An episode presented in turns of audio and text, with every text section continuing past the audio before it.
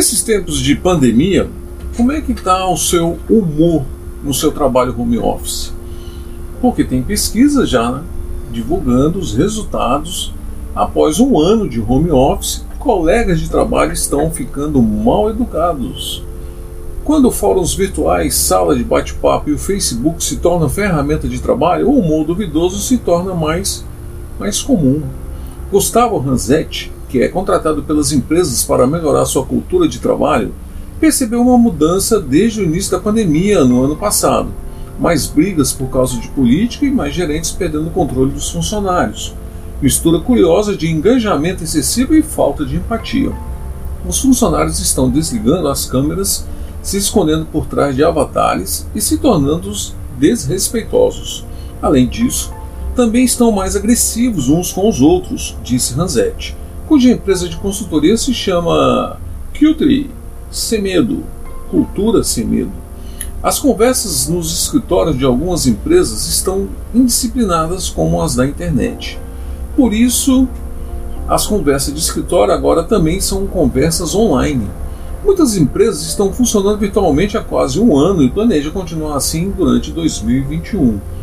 E da mesma maneira que algumas pessoas ficam mais ousadas por trás do teclado no Twitter, elas parecem ficar mais ousadas por trás dos microfones em aplicativo de mensagem de trabalho, como o Microsoft Teams e o Slack. Com todas as coisas boas e todas as coisas ruins, mas muito mais responsabilidade legal. Especialistas em cultura de trabalho também afirmam que existem medidas que as empresas podem tomar antes de envolver os advogados. Algumas delas, monitorar de perto chats com muitas pessoas, ouvir as reclamações, lembrar os funcionários de que eles estão no trabalho e não brincando com os amigos, ter ciência de que a adoção de uma mão de obra virtual pode levar a novos problemas como discriminação por idade.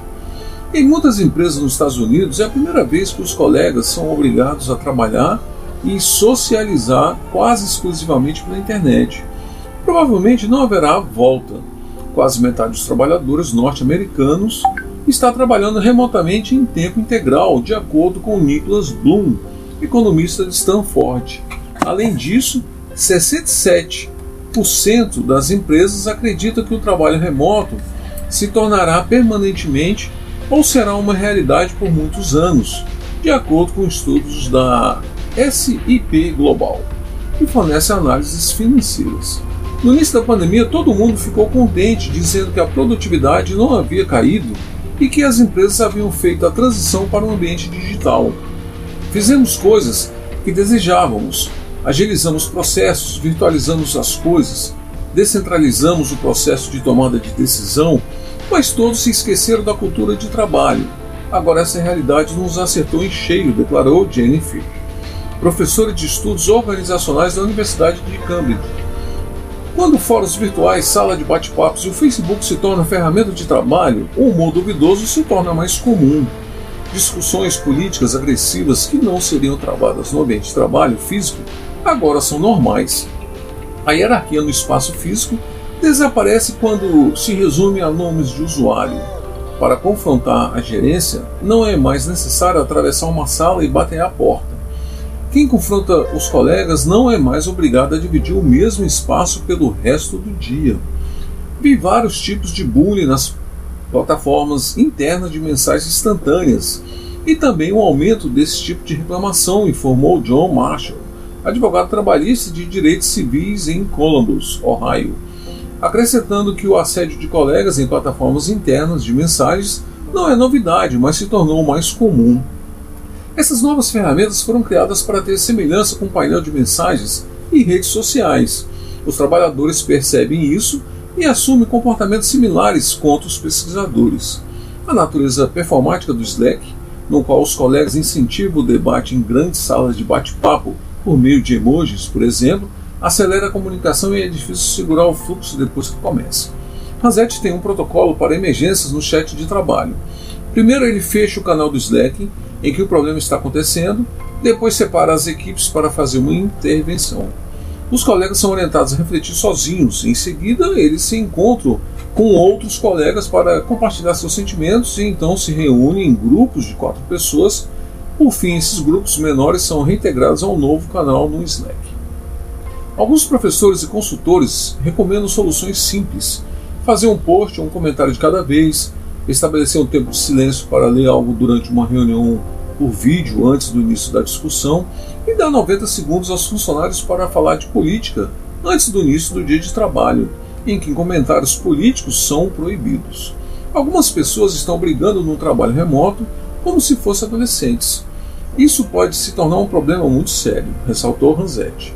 Por isso, a recomendação dos profissionais é tratar todos os nós se fôssemos adolescentes que brigam na internet. Assim como tudo que envolve comunicação no local de trabalho, especialmente conversas por texto, existem riscos legais. Há uma diferença legal entre um troll cheio de opiniões, mas que você não sabe que é na internet, e um troll cheio de opiniões que pode influenciar em seu relatório de desempenho. As pessoas podem abrir processos de acreditarem que estão sendo assediadas. Qualquer um que deseja evitar riscos legais sabe, textos é perigosos. O fato de que as discussões de trabalho estejam se desenrolando em chats virtuais é um pesadelo para as equipes legais. Você precisa garantir que não vai documentar alguma coisa que possa ofender gravemente as pessoas. Nós da geração Y, a primeira a crescer com mensagens instantâneas, estamos tão habituados a interagir predominantemente nessa maneira que é difícil nos lembrarmos de que existem regras diferentes no ambiente de trabalho, disse Leslie Caputo, que é cientista de pessoas na OMO, empresa que produz software de cultura de trabalho. Os advogados estão começando a receber mais reclamações. Parte do risco envolve a casualidade com a qual pessoas interagem nas plataformas que geralmente são criadas para encorajar interação casual. Estamos vendo atitudes mais relaxadas no geral os funcionários têm tratado os colegas como se fossem amigos virtuais, observou Daniela Swix, advogada de Los Angeles especializada em danos pessoais. Contudo, que algumas pessoas interpretam como comentários amigáveis pode ser evidência de litígio para outras. Agora, se alguém estiver em um ambiente de trabalho hostil, tudo ficará registrado por escrito, comentou Cristiana Shelby, sócia da Alfred Marocco, especializada em casos de assédio. O escritório de advocacia especializado em casos de discriminação publicou recentemente um post referente ao seu trabalho. Se você sofreu discriminação ou assédio em uma reunião virtual, não espere. Entre em contato com um advogado com anos de experiência em discriminação no ambiente de trabalho em Nova Jersey para conversar sobre suas opções legais, escreveu Phillips e Associates. Muitas coisas já foram escritas sobre a divisão do gênero no trabalho remoto e sobre as mães têm uma quantidade desproporcional de trabalho no ensino remoto dos filhos.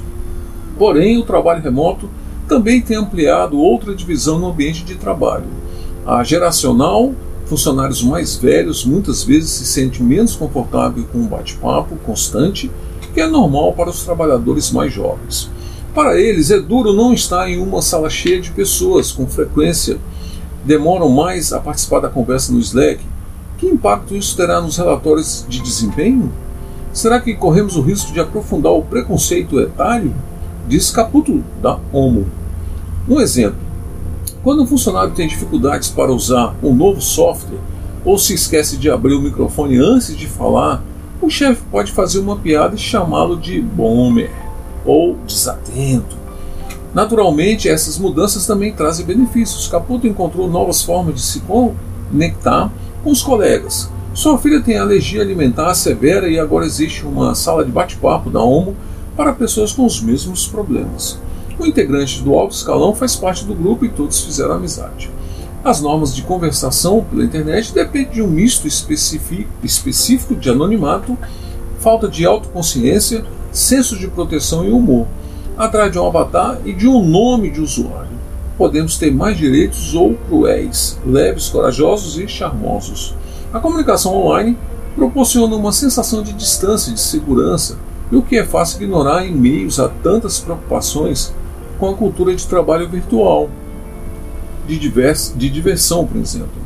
Isso também contribui para que muitos funcionários que geralmente não falariam em ambientes físicos interajam mais.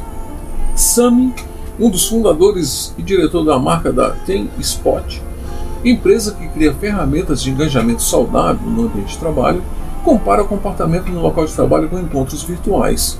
Conhecer uma pessoa em um bar e começar uma conversa exige um nível de empatia e atenção que nem sempre é necessário quando conversamos com alguém pelo Tinder. Isso é empoderador, de certa maneira. As pessoas podem dizer o que querem. Talvez a persona dela seja mais direta pela internet, porque podem ser quem quiserem, concluiu Braut. Diretamente de nossos estúdios, Rádio Web Carreiras TI, e também para o podcast O Professor Despertador, uma matéria vinculada no site da exame.com.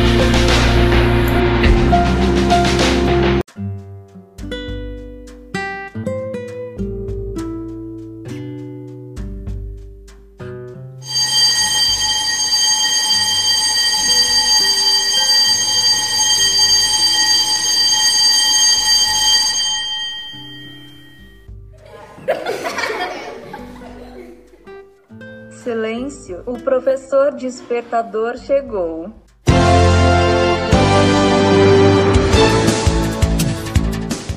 Olá, eu sou o professor Diante Vasconcelos e estou aqui para mais um podcast.